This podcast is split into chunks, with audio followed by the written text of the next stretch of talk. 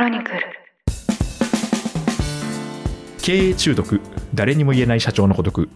この番組ではなかなか人に言うことができない社長の悩みについて語っていきながら大変だけどそれでも楽しい社長という仕事のありのままの姿をリスナーの皆さんにご紹介していきます。こんにちは。パーソナリティ務めます、エッグファード株式会社代表の徳安俊です。よろしくお願いします。同じくパーソナリティを務めます音声プロデューサーの野村貴文です。経営中毒シーズン2第12回です。はい前回はですね困ったお客さんとの向き合い方というテーマではい。まあ、例えばクレームが入った時とかですね、あとはこう検討すると言っておいてなかなか話が進まないといった お客さんの例もありましたね。うん。まあ、あの、クレームというとどうしてもお客様が悪いというように捉えがちですけど、やっぱり構造があって、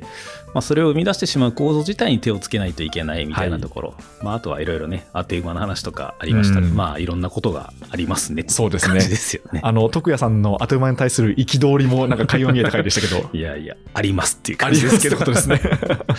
はいわかりました。で今回ですね第12回のテーマは、はい。新しいことをやりたいけど基盤固めにも時間がかかるというテーマでいきたいと思います。長いですねはい、そうですね。なるほど。ちょっと説明チックになってしまいましたけど。はい。じゃあお願いします。でこのテーマなんですけど、はいはいまあ、基本的にその企業ってうん。新しいことやりたいじゃないですか。まあそうですよね。はい。うん。まあ、例えば新しい顧客を獲得したいっていうのもそうですし、あと新しいビジネスをどんどん作っていって、うん。でそれで売り上げを伸ばしていきたいっていうのは、うん。まあまあ、ある意味あの基本的な動作だと思うんですけどね。ただそれをやるためにはある意味こう基盤固めが必要で、うん。まあ、例えば何か物を作るとしたら、うん。こうオペレーションとかうん。サプライチェーンとかを整えなければいけないですし、うん。あとはその集まってくれたメンバーの人にちゃんとこういうふうに動いてもらって、うん。で初めてそのお客さんの要求を満たせるようなうんサービスが提供できたりするじゃないですか。うんだからその基盤固めっていうのも時間かかるから、そうですね。やっぱりここってなんか常になんかこうトレードオフというか、うんこうバランスが大変だなっていうところだと思うんですけど。そうですよね。いはいやこれは本当に、まあ、経営者、社長は皆さん悩むところで、はい、まあ、守らないといけないけど、攻めないといけないし、はいはいはい。人を増やせば増やしたで、はいいろんなばらつきが起きるので、うんそこを担保して整えてると、新しいことができなかったり、はい。特に社長は新しいことやりたい人も多いので、ええそこの葛藤は常にあるかなと思いますよね。そうですよね。うんこの攻めつつ守んなきゃいけないって、うんなんでしょうアクセルとブレーキを同時に踏むようなもんじゃないですか。いや、そこ難しいですよね。はいので、社長が攻め役をやって、他の人がブレーキ役をやるケースももちろんあるんですけど、はい。ただ、当然、新しいことをやりながら、まあ、ディフェンスのことも経営者は考えないといけないので、うんそこをどうやって成り立たせるかは、まあ、むずいですって同じことしか言ってないんですけど、いや、難しいですよ。むしろ、はいはいはい。野村さんとかもはい。創業されてそういうのもあるんじゃないですか、もう日々ありますよ、本当に。うん。日々あって、まあ私はまだまだ本当小さい会社なんで、基本的に攻めも守りもうん。自分でやらなきゃいけないんですけど、うん。まあなんでしょうね、こう攻めたいと思って、うん。こう攻めに目を向けると、うん。実はその足元がうん。結構グラグラしていて、うん。で、あ、ここで結構こういうトラブル起きるのね、みたいなことがやっぱどうしても起きてしまって、うん。でそうするとじゃあ守りを固めようっていうふうに自分の時間をこうう割くと、今度はこう攻めの方が全くできなくなるみたいなな。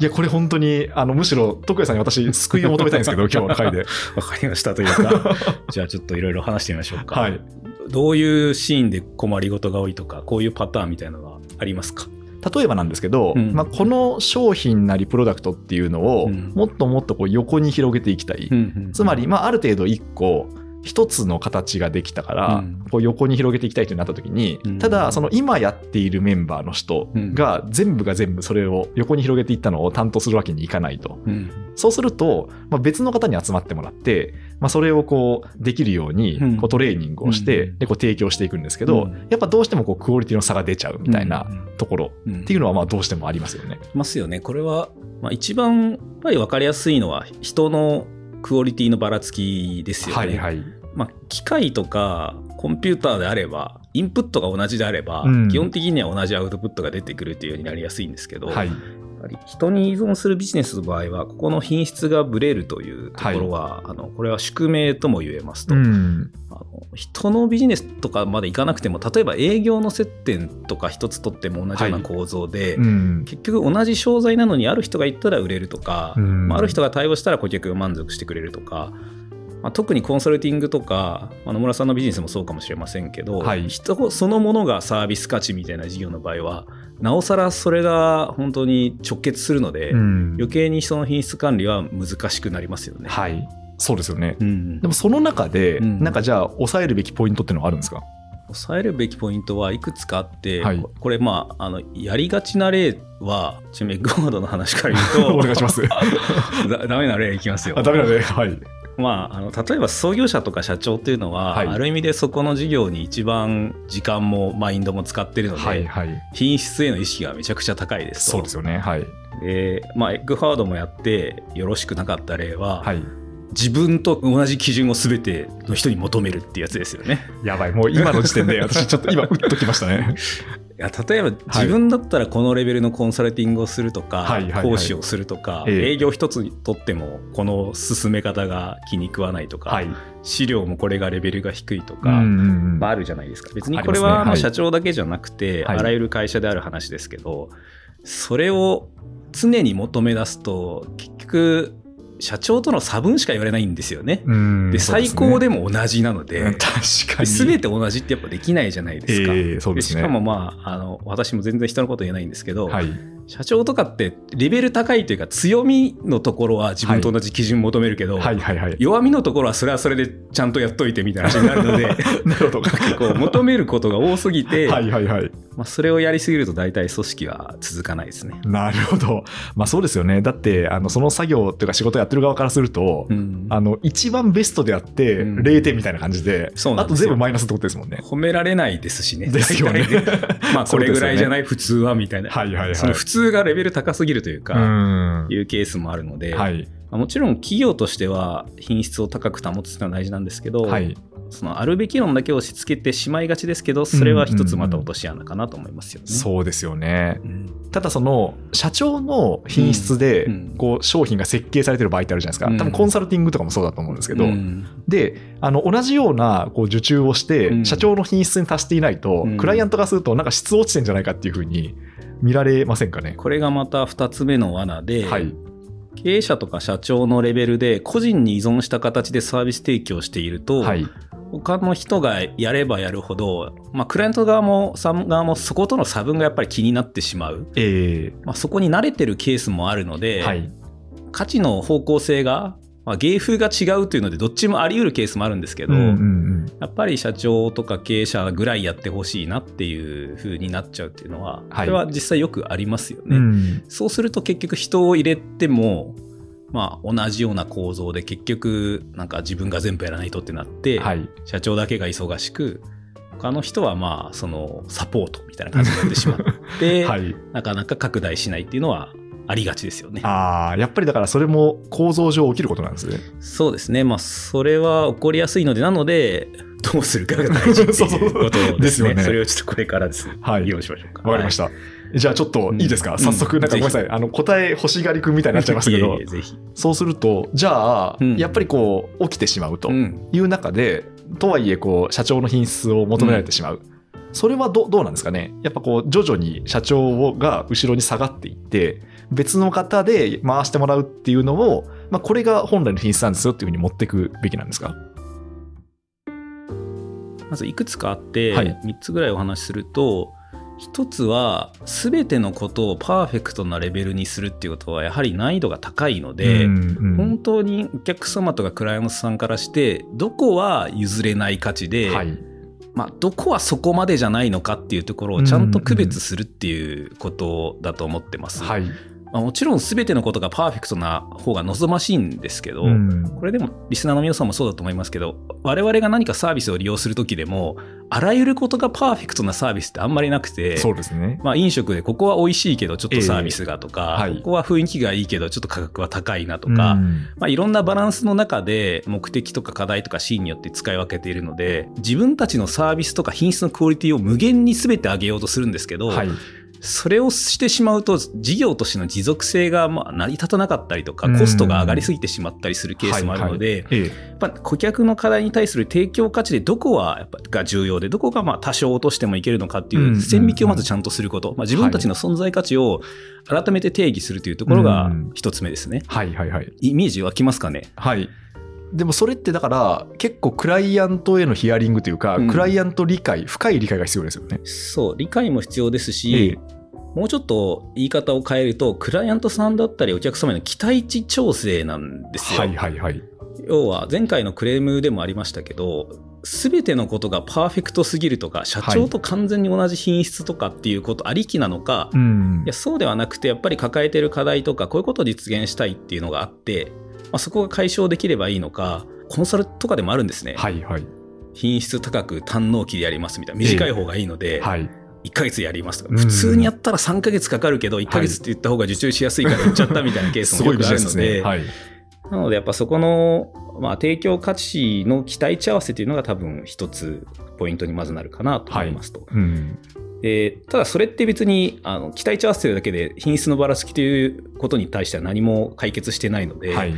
2つ目大事になるのはやっぱり社長が自分自身でやれてる価値をちゃんと整理することですね。ああ、はいはいはい。例えば、まあ、クロニクルさんで言っても、はい野村さんがやれてることとか野村さんが出してる価値っていろいろあるじゃないですかきっと悩まれてるっていうことはいろいろあると,、そうですね。はい。思うんですけど、はい。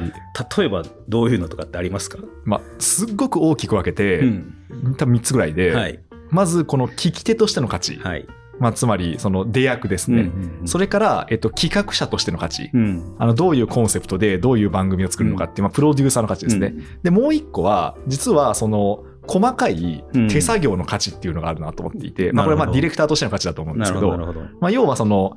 音声を例えばじゃあもう編集するっていうところも、うん。技術がまああるんですよね。なるほどそうなんですね。はい。まあまああるというか、まあ、ああえて言っちゃいましたけど、で技術がある中で、ただまあその技術っていうのもうん。割とこう人によってばらつきがやっぱ出てるんで、うん。まあ、その3つの価値っていうのも多分全部満たせる方はそんなに多くはないと思うんですけど、うん。まあ、それぞれうん。なんかこう信頼できる仲間が増えていくといいなっていう感じはしてますね。そうですね。今なんか聞き手とプロデューサーとディレクターみたいな、はい、まさにこの3つの価値を全部正三角形でパーフェクトに持ってる人ってなかなかいないので、はい、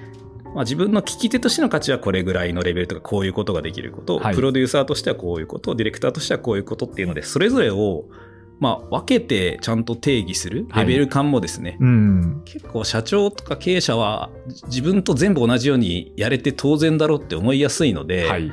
でもやっぱり全部のことを兼ね備えてる人になればなるほどそういう人っていなくなるので そうですよね。それぞれ分けた方えがえやっぱりそれぞれできたりもするし、はい強みとか得意な場所って違うじゃないですか。うん、多そうですね分細かい編集が得意な方とはい聞いてって結構別のスキルだと思っていて、そうですね。はい。そこをやっぱり要素を分解していくっていうことが結構大事です。で、うんさらに言うとそれがどうすれば再現性が出るのか、はい。練習をすればある程度いけるものなのか、うんうんうんどうしても個人のなんていうかキャラクターとか特性とかによるものすみません私のただの印象ですけど、はい。聞き手とかはやっぱり多少個性があったりとか、はいまあ、声が違うとか そうですね。ディレクターとかの方がある程度ポイントを抑えたら一定再現性があるのかなとすみません素人目線あで言うやいやいやいや、はい。思ったりするのでそこのまあ再現性の難しさですよね、ええをちゃんと定義して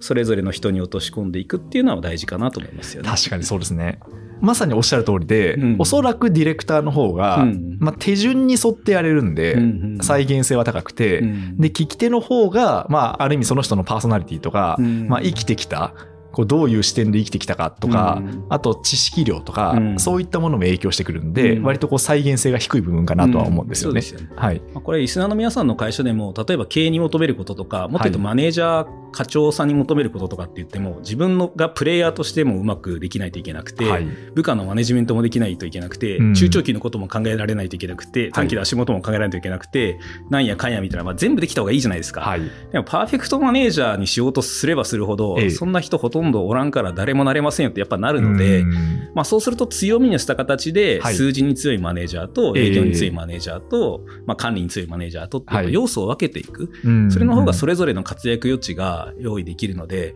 これ経営者はやっぱり基本的には弱みを克服させに行くよりは、はい。強みを生かして価値発揮できる場所をいかに用意できるかっていう、まあ、サブに出したらきりないっていうのもありますしすね、ええ。現実人もいないっていうのもあるので、はいはいそういう強みにフォーカスした設計が大事かなと思いますよね。確かに。だからまあこの人は何ができないかじゃなくて、うん何ができるのかっていうのをまず真剣に考えて、そうですよね。で、まあ、ただまあ何ができるっていうところも、うんそのパラメータとかばらつきがあって、そうですね。あの全部完璧ではないんですけど、うんまだこのスキルはあの磨いていけば、そうですねこう一流になれるかなっていうところを伸ばしていくってことですかね。そうだと思います。なんか、結構前の回でドラクエのルイーダの酒話あったじゃないですか。ありました。はいはい。でなんか戦士に魔法使いの能力求めても無理があるし、あの MP ないですからね。そうなんですよ。で魔法使いになんかはい前線で格闘させるのも無理じゃないですか。はい力弱いですからね。まあ、勇者はバランスいいとかあるのかもしれないですけど、え結局やっぱそういう強みに応じた機会を提供できるか、はい注意しないといけないのはこれは結構やりがちなんですけど、えはい。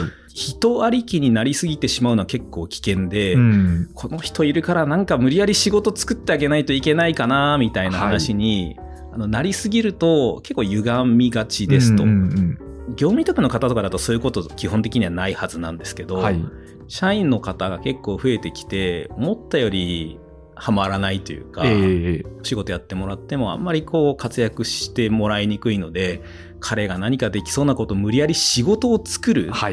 みたいなことがあの成長機会を与えること自体はすごく大事なんですけどそこがなんかあまりにも主従逆転してしまうと、結果として組織としてはだんだん歪んでくるというか、まあ、外とかお客様に向くよりは、はい。なんか個人の居場所を無理やり作る経営とか役員がそういうことやってるとすごい微妙じゃないですか。そうですね。はい。っていうようなことにともするとなりかねないかなと思いますねそう。ですね。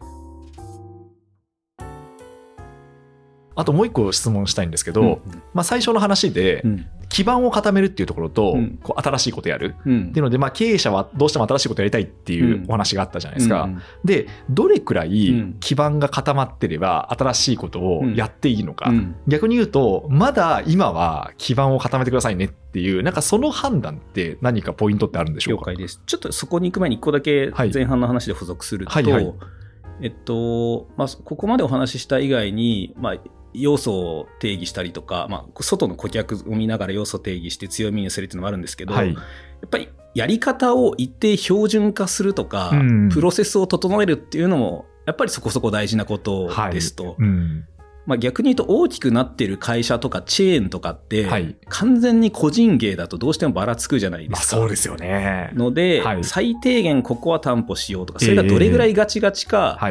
ミニマムここはクリアしようねなのか、全員完全にこうじゃないとダメよなのかははい基準によるんですけど、うん背中を見て、あとは学べよろしくだと、やっぱそれは難しいんでそうですすよね。ね。まあ、例えば、あの、コンビニチェーンさとかって、はいまあ、どのアルバイトの方が来ても、ある程度回るようにできてますもんね。そうですよね。だから飲食さんとかも、はい例えば個展だったら、ええパパママでやってるようなお店だったら別にそのパパとママの色があってもいいと思はい、うんですね。はい、はい。でもチェーン店になればなるほど人によって接客サービスレベルがあまりにも違うっていうのははいやっぱり問題があるし、そうですね。まあ、料理一つとってもそうですよね。うんうんうん古典であればちょっと今日は肉多めに入れちゃったとかありますけどやっはい。ぱりチェーンでえ同じメニューなのにあまりにもばらつくっていうのは、はいその調理プロセスをそれぞれに任せるっていうこと自体、まあ、ばらつきの原因なので、はい。プロセスを整えるっていうことです。で、うん。ここが拡大していくということと固有の価値をちゃんと維持するっていうことはいのバランスの難しさがあって、ええ誰でもできるようにすればするほどはい結局模倣されやすいし、いや、そうですよね。ええでそこをどう担保するかっていうのは結構難しいポイントですようね。ん。ですよね。そこって結構、あの、相反するものですよね。うんそうだとって思います。なんか職人芸的なものがあれば、それってまあ、ある意味競争優位じゃないですか圧。倒的な競争力ですね。ですよね。ただそれって、あの、他のスタッフの人にも真似できないみたいなところありますよね。なので、ここはまさにその通りで、ええ。リスナーの皆さんの会社さんでも、やっぱり職人とか個に紐づいてる価値っていうのもあると思うんですけど、はい。その人たち依存だと、その事業としてはいいんですが、やっぱ足し算はともかくな掛け算で倍々になっていくみたいな事業にやっぱりなりにくいんですよね。なので、そのやり方をやっぱ一定整えて、まあ、拡大してもどうその競争優位を一定担保するかっていうのは、これはちょっと前回の話とかとも重なりますけど、ビジネスモデルとかも含めてはい。やっていく。例えばですよ、先ほど出た飲食の話で言っても、やっぱり個人のこの接客とか、シェフの腕でやってるようなピンの店っていうのは、はい僕ラーメン屋とかもそうなんですけどね、ええやっぱりそのトップシェフがやってる店っていうのはチェーン拡大するとやっぱ品質は落ちるんですよね。はい。まあ、そうですよね。なので、ええまあ単価もちょっと下げて、うん。でもう少しクオリティは下げるけれども、まあ、お客様的には満足してもらえるのはそうターゲットにするとか、うんうんうん逆に大手の飲食チェーンさんとかで言えばそのプロセスを標準化してで、量がめちゃくちゃ履けるので、価格がすごい優位性があって、はい。それはトップシェフの店よりは美味しくないかもしれないですけど、うんうんうんそこそこ美味しくてはい、すごい安い。うんまあ、量で担保するですとか、ビジネスモデルにつなげていくっていうのが結構難しいですが、これはあの言うのは簡単ですけど、実際極めて難易度高いこと言ってるとは思いますね。そうですね。だからまあ課題として、もうずっとこれは付随するというか、うん常にこう最適解を求めなきゃいけない課題ってことですよね。そうなんですよ。で、すべての事業をそうしないといけないかというと、必ずしもそうではないと思っていて、うん例えば人に紐づく事業があっても私はいいと思ってるんです。はい。エッグワードに近いような業界で、例えばコンサルティングの業界って言っても、上流のコンサルティングはやっぱり人に依存する部分もあるので、ええそこは人がやりますと。はい逆にそこの値付けは、ハイレベルな人は高くすると。うんただ、後工程でシステムの導入とか、はい制度の導入とかなってくると、これは結構標準化しやすいんですよね。うん確かに。なので、そちらについては特定の人しかできないということじゃなくて、はい。標準化したアプローチを決めて、うんうんうんある程度の経験積めば、それなりのというか、一定のクオリティが担保できるようにする。うんうんうんで人についても何でもできることを求めすぎずに、はいそのシステムの導入の専門家だけであれば全部の力を高めるよりだいぶ早く育てられるので、うんうんう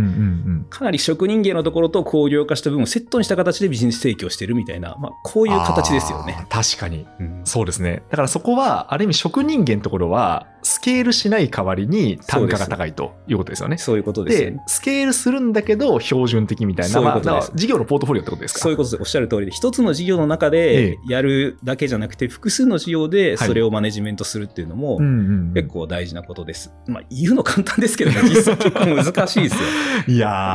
ー、でもなんかそうですね、うんやっぱりこう、あの、一つの一本足打法でいかない方がいいのかなという感じもしますそうよね。ですね。ただこれは会社の思想方向性もあるんです。はいはい。頑固職人で、ええ。この人が作るラーメンがうまいみたいな、別にそれでいいんだったらいいと思うんですよ。はいラーメンチェーンにならなくたって、ラーメンチェーンになったらやっぱりどの店でも近しい味になっちゃうので、えはい。そこは会社がどうありたいか。あとやっぱり特に最近は標準化は AI とかで結構代替されやすくなってるとも言われてきていて、まあ人にしか担保できないラストワンマイルみたいなものがええこれまで以上に優位性になってくるかなとは思います。ただやっぱりあの圧倒的なスケールはしづらいので、はい。あの野村さんそもそもそんなにスケールさせたいのかっていうこともありますよね。そうですね。確かに。いや、なんかクオリティの高い職人芸でもいいんじゃないかっていう考え方もありますよね。だから考え方によりますよね。そうですね個人事業主さんとかでは別にむしろそれでいいと思ってて、ええ中途半端になんか両方やり出すとどっちつかずになるっていうのは。ありますよね。はい。ですみません、さっき私が質問したところなんですけど、うんまあ、そうするとやっぱり、うんその新しいことやっていいタイミング、うん今はまだ地固めですよっていうタイミング、ただまあ完璧にはできないじゃないですか。うんだからある意味ちょっとエイヤで、あの、もうこっちの方は任せて、新しいことやるみたいなことも時には必要かなと思うんですけど、うんそこの判断ってなんかポイントあるんですか？これは難しいですよね。そもそも新しいことをはいやりまくる社長も結構多くて、はいはいはいはいはい。野村さんのように論理的に考えて、はい。なんか足元固まったら次やるかっていう人ばっかりじゃなくて、はい。むしろ足元が何であっても常に新しいことやってますみたいな人も 結構社長業はそういう人は多かったりはします。はいはい。まあ、ただ、そこの判断は難しいですね。絶対の正解はなかなかないので、えこれは会社がそもそもどういうペースでどうありたいかですよね。一つのことをきっちりやってそこで満足してる会社だったらそもそも新しいことをそんなにやる必要はないかもしれないし、そうですね。はい。やっぱり掲げてるビジョンとかミッションが大きくて、で、事業としてもスケールさせていきたいのであれば、やはりどんどん、まあ、新しいことって言っても単純に新しい事業を生み出せっていうだけじゃなくて、例えば新しいお客様をどんどん開拓するとか、うんサービスもさらに磨き込むとか、はいオペレーションも一定回ってるけどより良いものにしていく。これも新しいことなのあで、確かに確かに。基本的には進化し続けないと、大きい企業になればなるほどいつかは淘汰されていく構造ではありますと。はい。なので、正論で言えば、いやいや常にやり続けましょうなんですけど、ええ。足元とのバランスは結構難しいですよね。うん。そうですよね。いや、そうするとやっぱり徳谷さんご自身もうん、この難しさっていうのは直面されたわけですか、これは結構直面していて、はいまあそういう意味では今も直面してますよ。うんうんうん。あの全部が整ってから新しいことやってたら、はい正直遅すぎるっていう側面もありますと。そうですよね。というか、すべて固まってリスクゼロみたいなことはないじゃないですはいか。はい。でこれは新しい事業もそうだし、何か取り組みもそうだし、新しいことやると当然いろんなリスクはあるので、うんそれを許容というか、まあ、承知でやっていかないといけない。はい。これどこかの回でも話したかもしれませんけど、新しいことやると当然反対する人も世の中にはいるし、うんリスクがありますっていうんですね。だから、ただこれ勝てば官軍っていうことはまさになんですけど、ええ結果出たらやっぱ先見性がありましたねとか言うんですけど、さすがみたいな感じですね。そう。で、出ないとほら、見たことかってやっぱり言われるんです。はいはい。ただ私は、まあ、自分自身もだし、経営者は、やっぱり足元だけ見ててはいけないと思っていて、うんまあ、会社の思想が未来とかビジョンとかをあるのであれば、そこに向かったチャレンジはし続けないと、いつか淘汰するというか、い維持することもやっぱりだんだん難しくなってはいはい。くると思ってます。うんこれは、あらゆるビジネスで、まあ、変わらないことがいいことだっていうビジネスも当然ありますけど、ええ例えばまあ、どんだけ小さいビジネスでも、競合が出てくるかもしれないし、うんより良い確ものが出てくるかもしれないし、まあ、古典であっても横により美味しい素敵なお店が出てくるかもしれないのかで、にうんそうですね。そうするとやっぱ自分たちを進化させ続けないといけない。うん経営者はまさに社長の購読でここが難しくて、ディフェンスしてるだけの方が正直楽なんですよ。はいはい。同じことを守っておけばいいから。うんただ、未来が不可欠な中で、ある意味でベットするというか、先を見て仕掛けていく。で、経営者自体もそんなに完全に予測できてるわけじゃないけども、種をまくというか、未来を信じて手を打って、まあ、外すことも結構あるんですけど、ええエクワードも含め。やっぱそれを一定割合やり続けないと、やっぱり社長としては、私はちょっとやっぱり物足りないかなと思うことがありますねうん。だからまあ完璧にはお膳立てが整った状況にはならないわけですよね。そうなんです。ただまあその中でももう種まきっていうのは止めちゃいけないわけなんですね。基本的にはその通りだと思います。まあ、種まきと言ってることが単純に新しい事業というだけではなくて、うんね。はい。新しいチャレンジはし続けないといけない。で、そこがどこまで許容できるかは正直会社の状態とか経営者の状況によるんですね。うんうんで、これちょっと結構大事なことだと思うんでお伝えするんですけど、はいまあ、どのぐらいこう、リカバリーできる体制を組んでおけるかっていうのは結構大事で、はい。あの、これは単純に社長が個人技で何とかするっていうだけじゃなくて、チーム戦として、組織として、何か足りないところがあったら、この経営メンバーだったら何とかしてくれるだろうとんか、はいはいはい。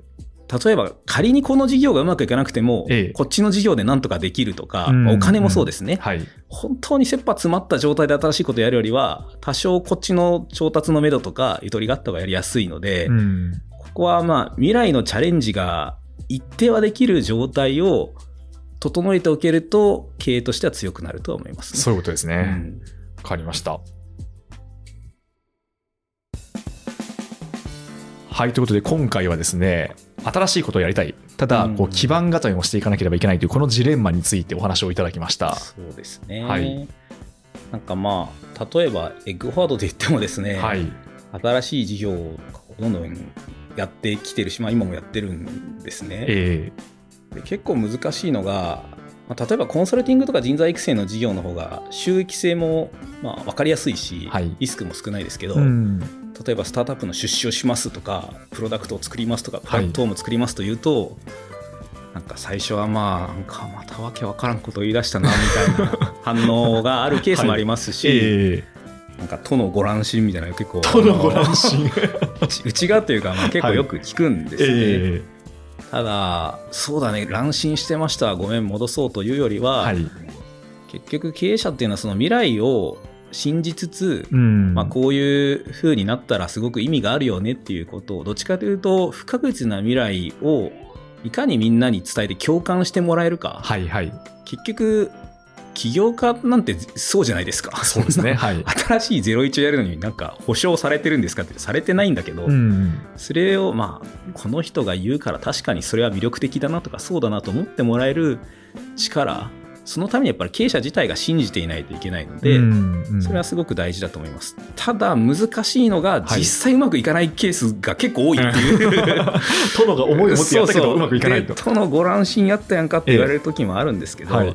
まあ、そこはちょっとやっぱり逆に早く撤退するっていうことも結構大事だったりするので、えー、中途半端にこうなんか手を挙げちゃったから永遠に下ろせないみたいな、これ一番最悪なんですよね。そうですね、はい、これはやっぱり経営者の難しいところで不確実の中で攻めて、はい、でもやっぱり客観的に見てやめるべきはやめる。これを繰り返していくのが、まあ、エッグファードもそうだったしそう今もそうだし経営者の難しいとこですよねってなんかちょっと暗くなっちゃいましたね。いやいやいやいやでもそうですね。でもなんか私にとってはすごくこう学びが多い回でしたね。いやでも逆に言うとまあちゃんと守りつつ攻めることが考えうるっていうのは、はい、それは恵まれてる環境で、うんうんうん、本当に全て今日死ぬかもしれないっていう状況だったら、まあね、攻めと守りのバランスどうしようかなとか言わないんですよ人は、えー、だからもう生き残らなきゃいけないですかね。やっぱりなんかあのマズローのなんとかの欲求みたいなあるじゃないですか。はいはい、なんか生きるか死ぬかとか本当に生命の危機だったらもうそれしかいかないけど、そうですね。まあ、自己実現の欲求でしたっけ？なんかこう、はい、高次な欲求が出てるっていうのは、足元が一定整ってるから考えられることであって、ね、生存できてるからそういうことです。でそそれの状況に置かれてるっていうのは会社としても経営としてもまあ一定今いいチャンスではあるので、うんうんうん。まあ、新しいことやるならむしろ順調なうちに、ね、やるとか、はい、改革する時も順調なうちにやった方が絶対いいって言われるんですけど、苦しくなる前にそういうことをどんどんやっていくっていうことがやっぱり大事なのかなと思いますよ、ね、そうですね。はい。では続きは次回に行きたいと思います。はいありがとうございます。経営中毒誰にも言えない社長の孤独。ここまでお聞きいただきましてありがとうございました番組への感想は、ハッシュタグ、経営中毒、すべて漢字でツイートいただければ嬉しいです。そして、この番組を聞いて、ぜひエッグフォワードに相談したいという経営者の方々、一緒に働いてみたいという方々は、お気軽にご連絡ください。徳谷さんへの質問、感想なども大歓迎です。メールアドレスをご用意しております。info.eggforward.co.jp info.eggforward.co.jp です。番組の概要欄に記載がありますのでそちらをコピーしてお使いください。この番組は毎週1回配信されます。それでは次回もどうぞよろしくお願いいたします。